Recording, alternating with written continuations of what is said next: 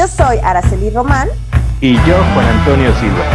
Y estás en Hasta la Cocina, un video podcast dedicado a hablar de inocuidad alimentaria de manera orgánica y sin enredo. Queremos compartirte experiencias que te permitan conocer más sobre este tema, formando así una cultura de inocuidad.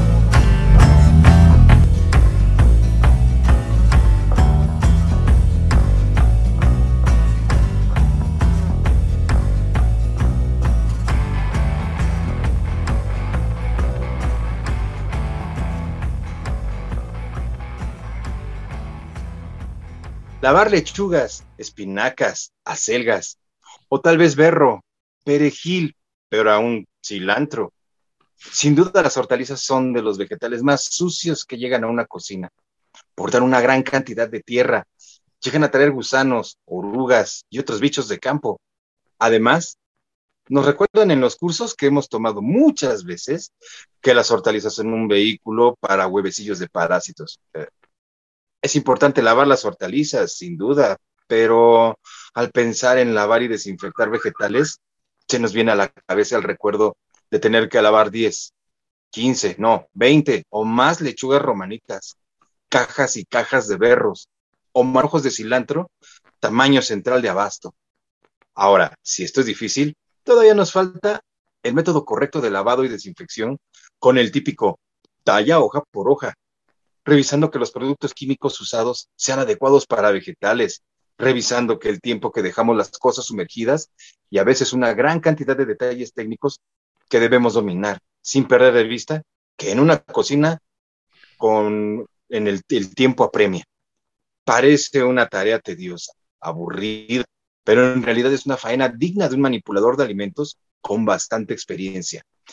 Entremos, pues, a comentar los detalles y dificultades del lavado y desinfección de hortalizas de hoja grande y manojos. Hola, hola, ¿cómo están? Hola, Ara, ¿cómo están? Qué gusto saludarlos a todos. Aquí tenemos eh, a gente que ya es de la casa, que podríamos decir que son invitados, pero ya son de la casa. Está Alex y está la chef Silvia. ¿Cómo están? Hola, hola, bien. ¿Y cómo yo colapsada, yo colapsada. ¿Por qué? El tema no, toda la, toda la información, todo lo que dijo, que la verdad es real, o sea, sí sucede en una cocina. ¿Y cómo tenemos que lavarlo, no? Cuando, cuando nos vamos a enfrentar en hojas muy grandes como las lechugas o las acelgas, o en hojas que vienen enrolladitas una tras otra como es un poro, o hojas tan chiquititas como pasan con el cilantro y el perejil o la hierbabuena. Y espérate, ¿qué hacemos con el romero? ¿Se lava? ¿Se enjuaga y se desinfecta? Entonces, Alex, Toño, Ara, ayúdanos por favor, porque de verdad que ahora sí la chamba está, está dura. Ya no es lo duro, sino lo tupido. Sale, tú, Alex, te avientas las lechugas y yo lavo los berros. Órale.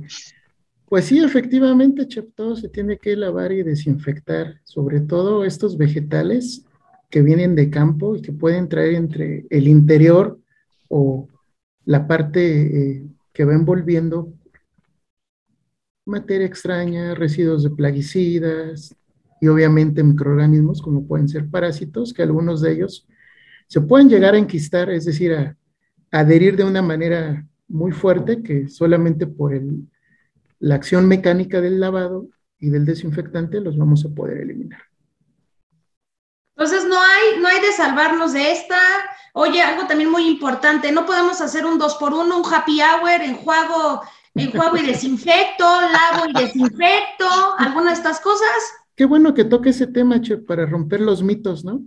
No hay ningún jabón desinfectante, son pasos por separado. Puede venir un jabón con alguna traza, pero no es desinfectante. Nos va a ayudar a eliminar más residuos, ¿ok? Y sobre todo, pues, para comentarle a, a la audiencia de que ni la sal, ni el vinagre, ni el limón son desinfectantes, ¿vale? Son, tal vez, este, eh, ¿cómo sería, chef? Los condimentos. Sí, sí, o ingredientes. sabor, ¿no? Exacto. No desinfectan. Un desinfectante debe tener una acción bactericida, por eso van formulados al igual que los jabones. Y para entrar un poquito en materia, como decía Juan, pues cómo debemos de lavar los vegetales, que pues puede haber varios pasos que aquí Juan nos puede ir introduciendo a, estos pasos para irnos eh, en orden. En orden, correcto. Bien, bien.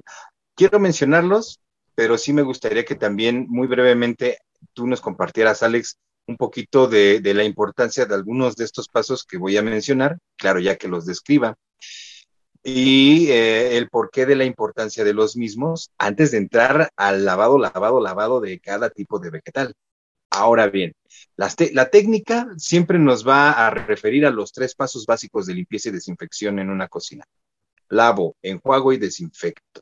Sin embargo, van a haber dos pasos previos que debemos considerar, que sería primero un, un retiro de las partes del vegetal que digamos están feas o ya no son aptas y que en cocina le llaman escoger el vegetal. Es como cuando tomo yo mi manojo de cilantro y empiezo a retirar de él todas las hojitas podridas, negras o amarillas, marchitas, quebradas, que obviamente ya no son aptas para su consumo y que voy a quitar antes de empezar a lavar. Una inspección, ¿no? Una inspección, tal cual. Una inspección y selección, De, las partes más bonitas de mi planta, ¿no? Perfecto. En una lechuga o, vamos a retirar las partes más externas, lo mismo que, por ejemplo, en una raíz o bulbo como sería la cebolla, quito las capas más exteriores que generalmente están maltratadas y luego ya me quedo con lo que apenas voy a lavar. Ahora, en el caso de las hortalizas, y Alex no me va a dejar mentir, son las más sucias, son de los productos más sucios que pueden llegar a mi cocina.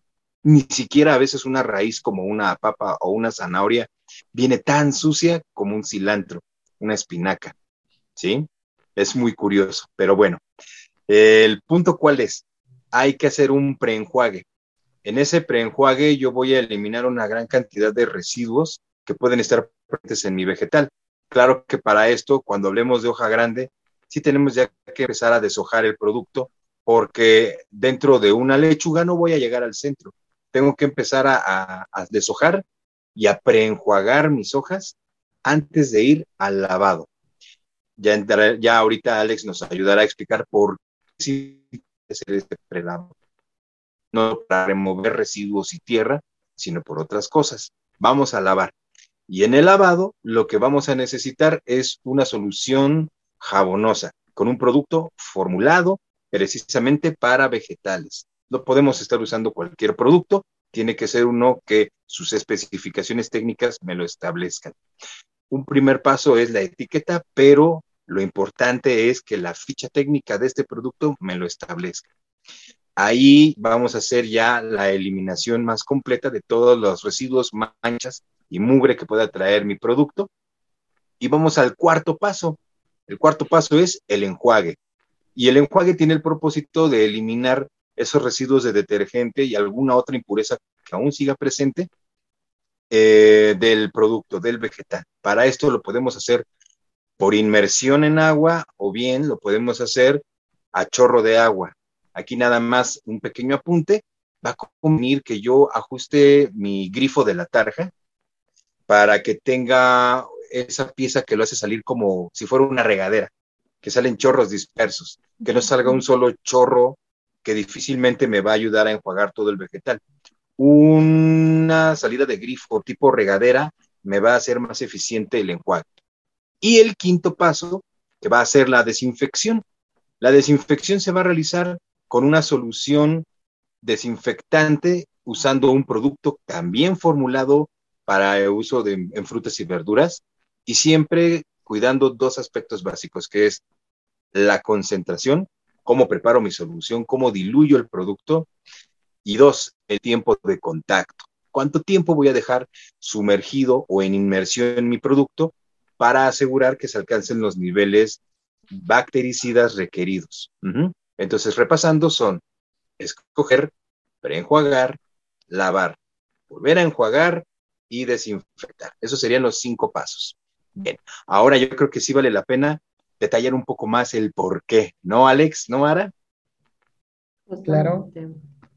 Sí, yo le anexaría un paso más, que sería el centrifugado o la eliminación excesiva de oh, agua. Puede ser a través de un garabato, puede ser también a través de los mismos escurridores en lo que vas haciendo tu, tu proceso, de acuerdo a los tiempos de inmersión. Y como bien mencionas el por qué, a lo mejor a algunos les llamará la atención la selección del preenjuague. Pero esto nos va a ayudar a eliminar dos residuos. Uno, materia orgánica en descomposición y el preenjuague nos va a condicionar la parte del vegetal que va a estar en contacto con la solución jabonosa. Es decir, al estar humectando, humectándose previamente con ese preenjuague, vamos a eliminar parte de la suciedad y al entrar con la solución de jabón vamos a terminar de remover, es decir, al, al, haber una parte húmeda es más fácil que el jabón haga ese efecto de desprendimiento de todo tipo de suciedad. Obviamente de la naturaleza de las hojas, pues vamos a tener que enfocarnos en aquellas partes de mayor riesgo, si lo queremos mencionar así, como pueden ser las nervaduras centrales de algunas hojas, tal vez los tallos, las ramificaciones entre los tallos, el en vez o la parte este, mm. contraria de la hoja.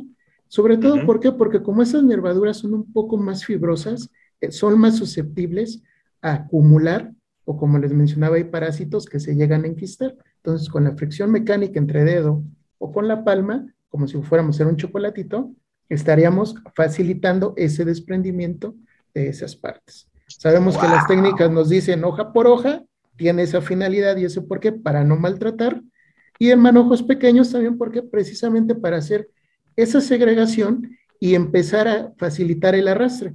Con ese enjuague voy a garantizar dos cosas. Uno, lo que acabamos de mencionar, y dos, que mi solución jabonosa no se degrade y sea más eficiente para poder continuar con mi siguiente paso, que sería el enjuague.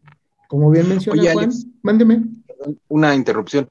Eh, pláticas previas, tú nos comentabas también de que esa preparación del vegetal también va en cuestión a la temperatura, que de alguna manera el que yo moje el vegetal antes de sumergirlo en agua jabonosa también le ayuda, ¿no?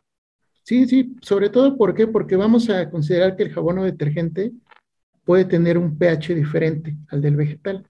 Entonces yo al acondicionarlo o humectarlo, voy a evitar que se degrade o en un momento dado se desvitalice, es decir, pierde esa firmeza, porque al final del día va a estar en contacto con un tejido. Un ejemplo sería nuestra cara. Cuando yo me lavo con un jabón muy perfumado o muy neutro, me puede generar una resequedad.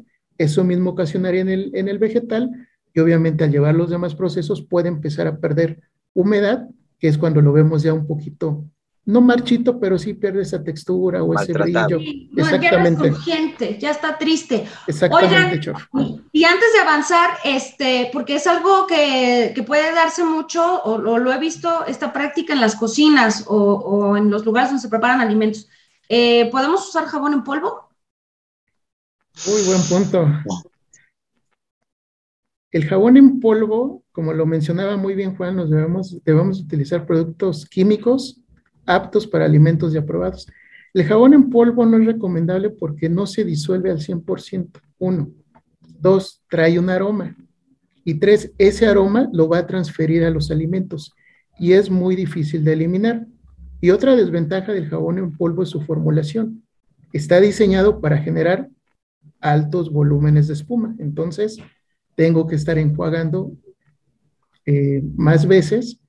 Puedo eh, exponer ahí mi vegetal y sobre todo que el aroma va a ser muy persistente y hay gente muy sensible al paladar con algunos productos químicos. Si no viene en la etiqueta del proveedor, no es recomendable el uso de este tipo de productos. Sí, en la etiqueta o de plano las fichas técnicas que también la gente que nos está escuchando pues puede, puede solicitarlas, ¿no? Incluso o a veces hasta en las páginas de estas del, fabricante. Perfecto, Alex. Ahí nada más, aprovechándome y brincándome un poquito al paso final o casi final, que sería la desinfección, te puedes encontrar productos en el mercado que son desinfectantes, el famoso hipoclorito de sodio, cuya marca no voy a mencionar, que en la botella, en la etiqueta de la botella sí te indica que puedes usarlo para frutas y verduras, pero cuando revisas la ficha técnica no lo dice. Y nosotros para asegurar una inocuidad, nos tenemos que ir a la ficha técnica, no a la etiqueta nada más. La etiqueta es mi primer indicio, pero luego lo tengo que confirmar en la información técnica del fabricante. ¿Tú cómo ves, Sara?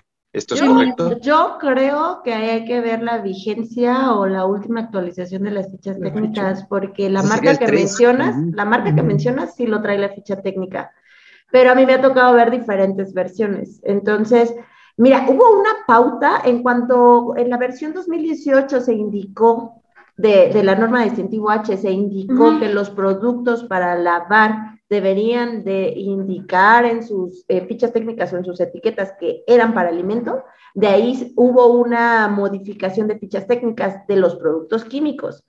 Yo no pongo en tela de juicio a los proveedores, ¿no? Que nada más lo hayan colocado por cumplir con un requisito de una norma. No lo pongo en tela de juicio, tal vez hicieron sus pruebas y demás. Pero lo que sí es una realidad es que nosotros como consumidores eh, de esos productos, entonces sí tendríamos que asegurarnos que tenemos la hoja más actualizada o la ficha más actualizada para tener la evidencia cuando tenga alguna revisión, alguna auditoría o para también estar dentro de nuestra información em, para uso de todo el personal, este, pues que sí puede ser utilizado para verduras. Ahí más bien es un tema de vigencias de hojas. Vigencia y de información. Pero como conclusión de ese punto nada más es siempre revisten la ficha técnica más que la etiqueta, siempre. Ahora, y aparte ver la vigencia. Regresando al detergente, ya para no interrumpir a Alejandro, porque luego va a decir el Alex, me tienen aquí y no me dejan hablar. No, para nada. Qué peligro. Eh, detergente en polvo, ya habíamos tenido charlas previas en las que comentamos que el granulado o el jabón granulado está formulado de tal forma que un movimiento físico continuo es el que lo va a diluir. En este caso, la acción de una máquina lavadora.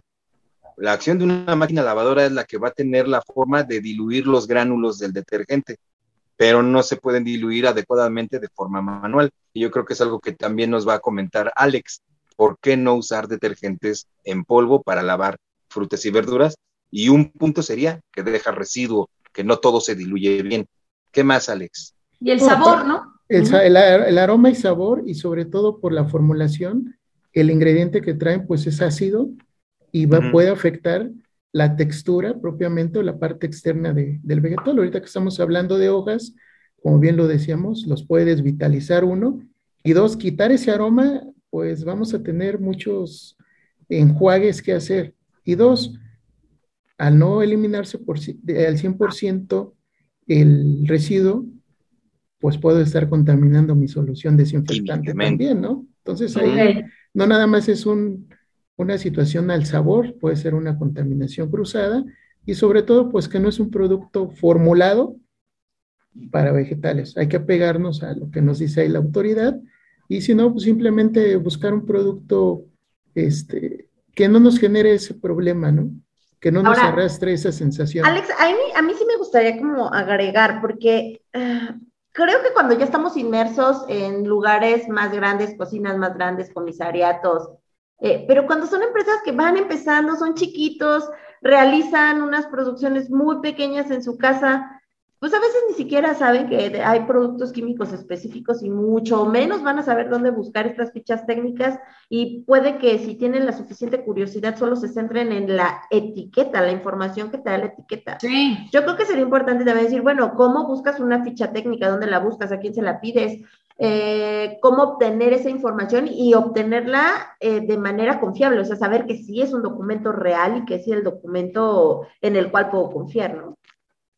Híjole, entonces ese es otro programa, la verdad, se los prometemos. Ah, ah, ah. Vamos a dar otro tip, porque eso va para largo.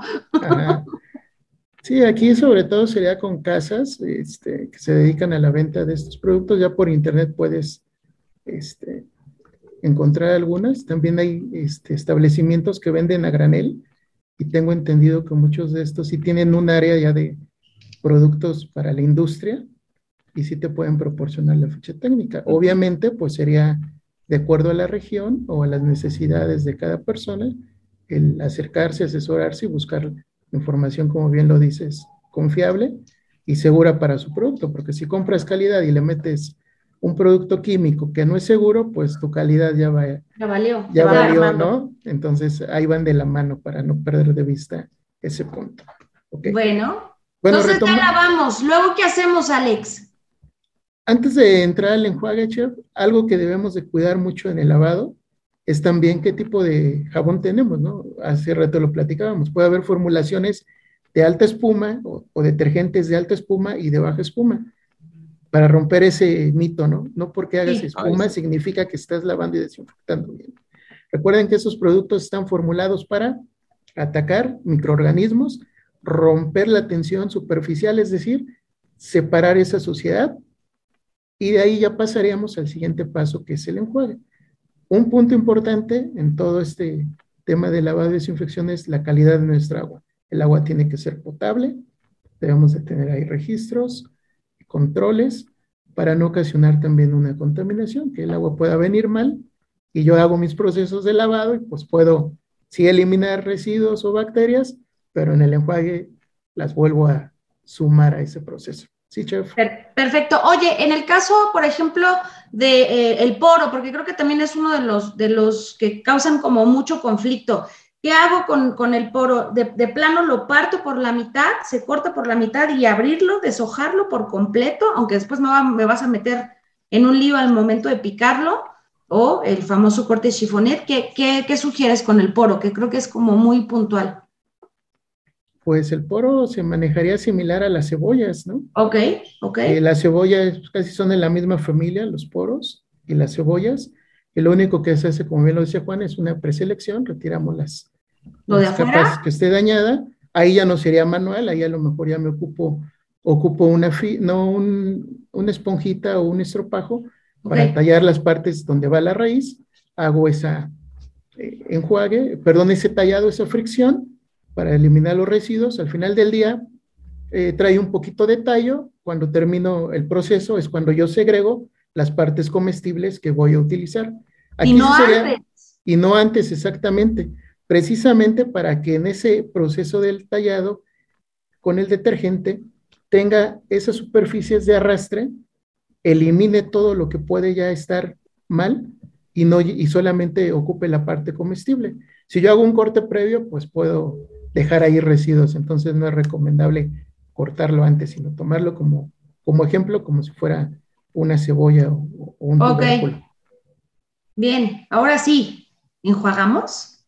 Claro, Juan. ¿Enjuagamos claro, o no enjuagamos? No, no lo sé. ¿Por qué enjuagamos? ¿Por qué enjuagamos? Mucha gente piensa, insisto, que se la puede brincar y a veces se la brincan. Bueno, es muy breve. Eh, tenemos que enjuagar porque hay un principio básico en cocina y es no mezcles productos químicos. Y en este caso lo que evitamos es que los residuos de detergente lleguen a alterar mi solución desinfectante. Si yo ya la preparé y si está ya lista para uso y llegan residuos de detergente o de jabón, lo que van a hacer es que van a mermar en su acción germicida y no voy a tener una adecuada desinfección de mis vegetales. Por eso es muy importante el enjuague y no hay que omitirlo. Ahora, pasemos de una vez a lo que son los desinfectantes, porque yo creo que también quienes nos siguen querrán saber un poquito de las diferentes formas que hay para lavar un vegetal de estas características, ¿no? Y ya empezamos con el poro, pero nos faltan más. Entonces, Alex, ¿qué nos puedes comentar de lo que son los, el proceso de desinfección química? Sí, mira, antes de entrar a la desinfección química, para terminar de redondear el punto del enjuague, Ah, sí. Porque es importante, chef, además de lo que mencionaba Juan, terminar de arrastrar, es decir, desprender ah, ah. cualquier partícula o cualquier suciedad adherida que nos haya ayudado el jabón a desprender. Entonces, es muy importante, limpio, termino de eliminar residuos y ya dejo el proceso concluido o dejo el vegetal apto para pasar a la desinfección. En la desinfección, pues hay una gran cantidad de productos, desde el tradicional eh, cloro, algunos yodos que ya no se utilizan o se utilizan en menor cantidad. Con eh, COVID este, hubo una revolución ahí muy grande, que se empezaron a sacar ácidos peracéticos o acéticos y ácidos orgánicos, ¿no? Cualquier producto es bueno, por supuesto, siempre y cuando considere dos aspectos. Concentración, que me recomienda el fabricante, y tiempo de inmersión. Y eso lo obtengo en la ficha técnica del producto. De acuerdo a mi solución, pues lo preparo. Aquí como tengo que hacer esta validación, me tengo que apoyar con unas tiras reactivas que me van a indicar que son las concentraciones adecuadas. Si no tengo tiras reactivas, pues nada más medir la parte que me indique el, el fabricante de productos químicos. Sí. Eh, en la plática eh, mencionaba la chef un producto que le causa un poquito de, de duda. extrañez o duda. Y en la pandemia... Está muy de moda, está muy de moda. Que es el ozono. Sí. Yo les voy a platicar que el ozono, a mí me ha tocado verlo solamente en farmacéuticas para desinfección de losa y desinfección de frutas y verduras. Pero ahí sí tenían una campana de flujo laminar, es decir, que captaba los vapores, porque nos comentaba el experto que cuando se da esta eh, mezcla del ozono con el agua, libera oxígeno, que vendría siendo similar cuando un buzo sube a la superficie, que debe de haber una descompresión. Bueno, los equipos caseros supongo que ya deben de tener por ahí un dispositivo. Y ellos validaban esta información a través de retros microbianos y los tiempos de inmersión eran mínimos, porque prácticamente nos hablaba de una destrucción a nivel molecular. Y, daba, y daba muy buenos resultados porque ellos tenían ahí sus análisis, su calidad de agua, y pues nunca hubo ninguna queja. Y estoy hablando de farmacéuticas grandes este, que ocupaban este método. Hoy con la pandemia en COVID se llegó a ocupar mucho en, en plaque y en losa precisamente por el contacto eh, con la boca para romper cualquier posible transferencia, aunque ya estaba científicamente comprobado que por alimentos no se eh, contagiaba uno, pero tal vez por la superficie sí podía darse. Sí. Esos serían algunos de los químicos más comunes, algo alguien que quiera comentar. Ah, de, plano, y volver a, mencionarlo, entonces el tema esto de eh, porque quiero ser súper pro natural y súper eh, pro em, eh, moderno y moderna y demás, hippie chic trendy, el asunto de usar sal y gotitas de limón y gotitas de vinagre, una vez más, Alex, que quede clarito. Son mitos, chef, no sirven, como lo platicábamos, son este, condimentos o son ingredientes para las recetas, no son productos químicos formulados y vamos a, aquí a dar un tip. Para que un producto elimine microorganismos, tiene que tener un efecto bactericida. Y estos productos no los tienen, son ácidos, no son este, productos bactericidas. Entonces, sí romper un poquito ahí este, estos mitos. Sí, sí, porque la gente los, los, lo confunde, ¿no? La gente lo confunde y empiezan a hacerse ideas alucinadas de que, nos, este, que todos los químicos que estamos consumiendo, esa es la otra pregunta, cuando desinfectamos, verdaderamente estamos, eh, nos, nos, comemos todos esos químicos así, ya sabes, del diablo, todas esas sustancias químicas quedan en los alimentos y nos están matando por dentro. La realidad es... Pues en realidad, es que aquí, aquí hay dos factores importantes. Por un lado, sí va a haber sustancias químicas agresivas sí, o inorgánicas, si le queremos llamar de alguna forma. Pero Alejandro mencionaba algunos productos que son de origen orgánico. Por ejemplo, puede existir la confusión de, oye, no puedo utilizar limón porque no desinfecta, pero a la par están vendiendo productos con concentraciones de cítricos, entonces funciona o no funciona. ¿Ok? Eh, no puedo usar eh, ácido como un vinagre, pero me estás vendiendo eh, tipos de ácidos orgánicos para hacer desinfecciones. Alejandro mencionaba el peracético, al día de hoy se utiliza el ácido láctico también, bueno, ya tiene bastantes años, por lo menos 10 años en el mercado este tipo de productos. Entonces, aquí lo que hay que hacer es buscar productos según lo que nosotros busquemos, si no queremos orgánicos, eh, si no queremos inorgánicos, pues vámonos a la tendencia de lo orgánico, derivado de productos cítricos o derivado de algunos ácidos, pero lo que tenemos que asegurar es que nuestro producto funciona. Alejandro mencionaba que se verificaba que a través de fichas, de fichas de tiras reactivas, nosotros estamos haciendo concentraciones adecuadas. Pero eso es una mera verificación. Si tú quieres validar que el producto funciona, entonces rétalo, ponlo a prueba y mándalo a un laboratorio. Y que el laboratorio te diga que en realidad ya no hay crecimiento microbiano después de haber utilizado tu producto, ¿no? Aquí también hay un tema interesante. Hace como cinco años, yo creo, se dio el boom, o seis, de los cítricos pero no había retos microbianos, no había tiras reactivas para medir las concentraciones. En las fichas técnicas te daban concentraciones que no hacían como una, eh, como un match con pH, por ejemplo, para por lo menos nosotros decir, bueno, si está en pH 3, va a funcionar, está ¿no? trabajando, ¿no? Haciendo analogías con otros orgánicos que ya se tenían en el mercado. Entonces eso también te genera desconfianza y dices, sí funciona, no funciona, esto sí es real. Hay algunos eh, cítricos que te dicen que ya no son, em, o que son productos en concentraciones altas, eh, o que requieren un enjuague adicional, por ejemplo, ¿no? Entonces es uh, irte con productos que tal vez están en la tendencia, sí, y lo, y lo más orgánico, y lo más saludable, y lo más trendy, pero bueno, valídalo, asegúrate que funciona. E, esa sería como la recomendación, solo asegúrate que el producto funciona. Ahora, comentaba también la chef, me lo como, no me lo como, trae residuo, no trae residuo. Aquí nada más resaltar dos aspectos. Uno, por eso el fabricante establece una concentración. La concentración va a ser adecuada para una acción germicida, pero algunos de estos productos sí te van a indicar si ese tiene un efecto residual o no y si por tanto la misma, la misma solución te sirve para una o más cargas de vegetales o no, y si después de una carga de vegetal lo tienes que desechar. Generalmente estos no van a tener una acción muy prolongada y por tanto se espera que cuando llegue al comensal ya no le genere una afectación. Dos, no son inorgánicos, tienden a ser de carácter orgánico, la mayoría, y por tanto se, se espera que estos productos no sean agresivos a las personas. Por eso tanto énfasis en no usar hipoclorito de sodio, porque el hipoclorito de sodio o el cloro sí tiende a ser eh, cancerígeno o carcinógeno. Entonces tú no quieres que vayan consumiendo tus comensales constantemente trazas de una sustancia carcinógena. Y por eso brincarías a un desinfectante de carácter orgánico que es un químico, pero va a ser menos agresivo que otros. Y después de un tiempo de exposición, su residualidad se va a terminar y ya no debería de haber una gran cantidad al final del día, si llegara a haber una muy pequeña ingestión de los mismos, debería de ser tan pequeña que nuestro propio organismo lo pudiera procesar.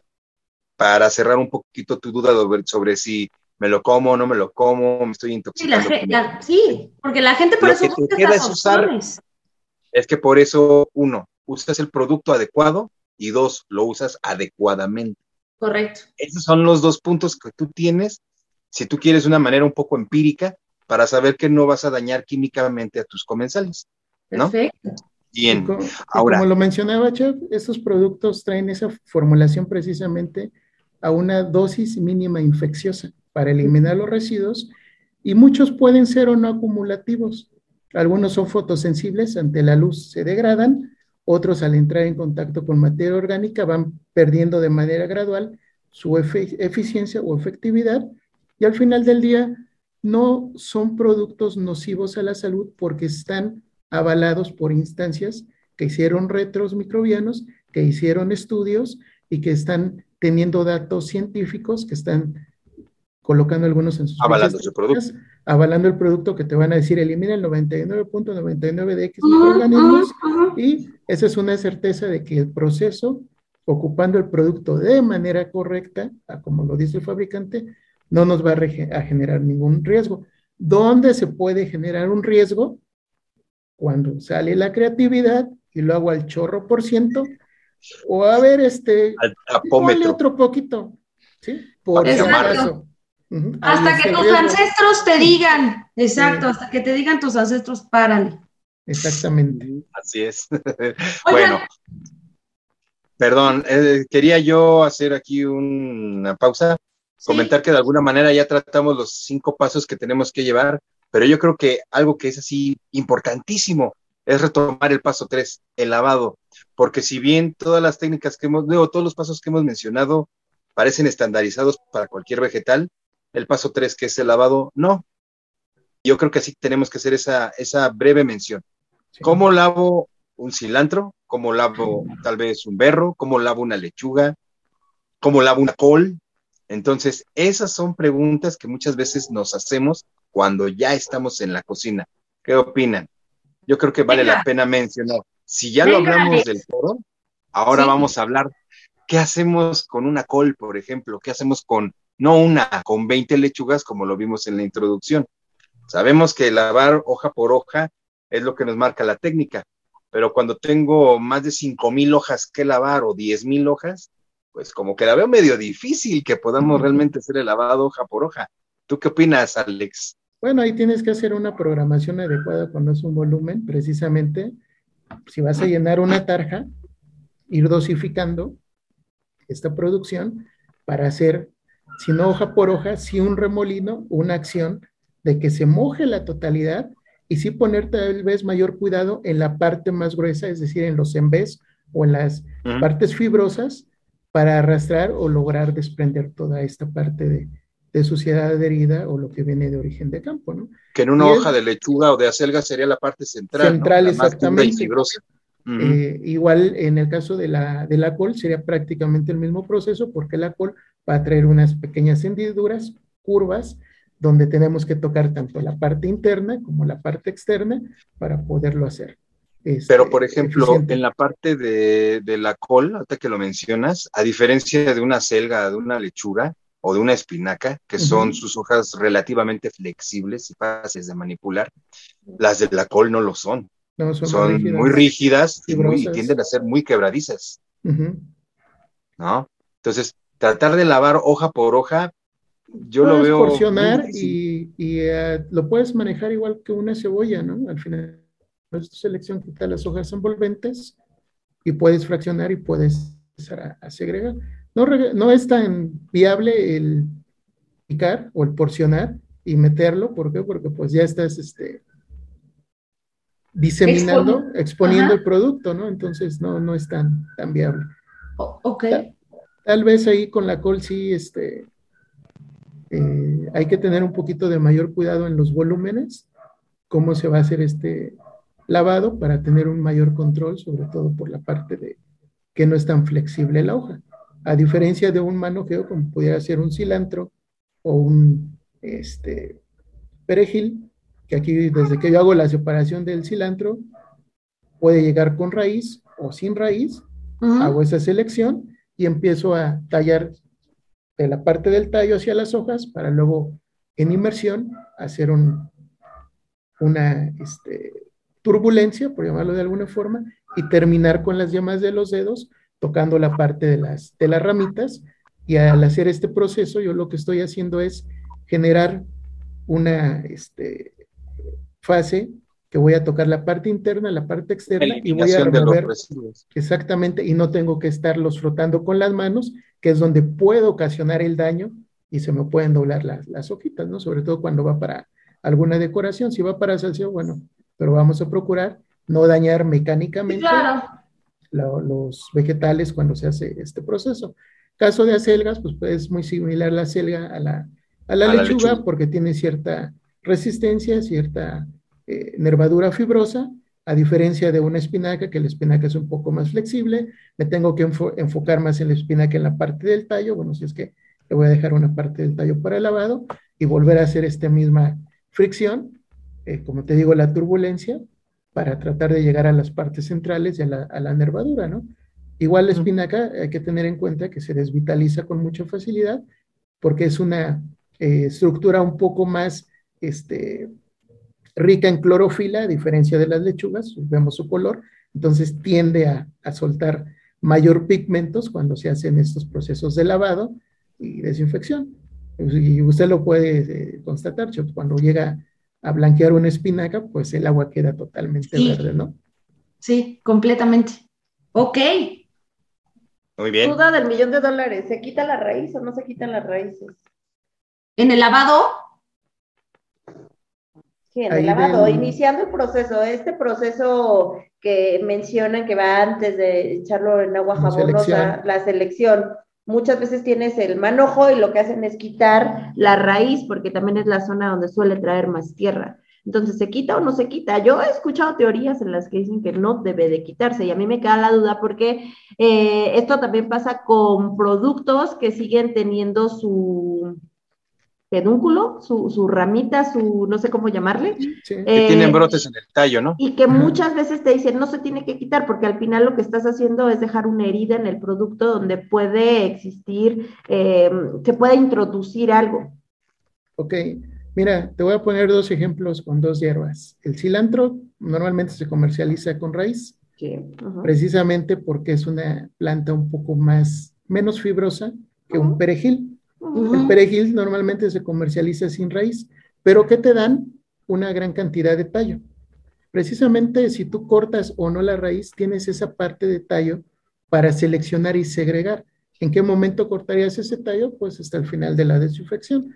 Tu pregunta es, ¿quito o no la raíz? Desde mi particular punto de vista, yo sí la quito por una sencilla razón. En la raíz tengo nemátodos, hongos, gusanos, tener parásitos. Esos son los nemátodos.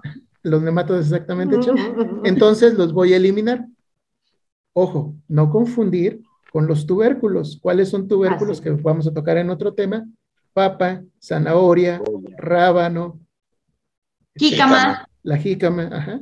O sea, entonces en el caso de un cilantro sí es más sano quitar esa parte de la raíz, dejas un poquito del tallo, haces tus procesos y ya cuando llegas a la parte de tu cocina o de selección final no vas a meter la totalidad del tallo, ya haces otra selección donde ya dices, esta es la parte comestible que sí va para exhibición o para proceso.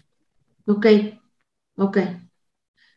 No sé si Juan tenga ahí... De todos modos, va a surgir la controversia porque en diferentes ámbitos y sobre todo cuando buscas una certificación en cocina como distintivo H, el mismo manual te lo dice y algunos verificadores lo observan y dicen, no, tienes que quitar la raíz hasta el final.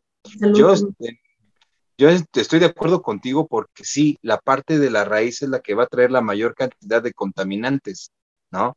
Y hace rato comentabas del secado de vegetales después de la desinfección, porque algunos pueden prelavarse para luego almacenarse y facilitar su, uso, que es una excelente este, práctica, pero no es aplicable para todas las especies vegetales, porque, por ejemplo, estas de las que estamos hablando tienden a pudrirse después de mojarse y no las podría almacenar lavadas precisamente por esa situación. Entonces, sí se vuelve un tanto contradictorio guardar un vegetal con raíz como el cilantro antes de ser lavado en una cámara o en un refrigerador o tenerlo en un anaquel, porque estoy permitiendo el ingreso de contaminantes de toda índole. Pero también no me permiten cortar la raíz antes de empezar a hacer el lavado del vegetal. Te voy a, comentar aquí del cilantro. Hay ya proveedores, cuando me han tocado en certificaciones, que ya el cilantro se los da. Sin, raíz. Es como el perejil y se lava. Entonces, la controversia es un poquito como de enfoque en la cuestión sanitaria, puede ser, pero sobre todo yo me meto un poquito más en la cuestión de todo lo que puedes traer de origen, ¿no? Es, son viables ambos puntos de vista, claro. Si vas para una certificación, pues no te expongas y busca un proveedor este, certificado que a lo mejor te lo da ya sin raíz y pues así te está llegando el producto. Acuérdense que los productos vegetales se van a, aceptar en base a madurez, características organolépticas y que no tengan daños o magulladuras.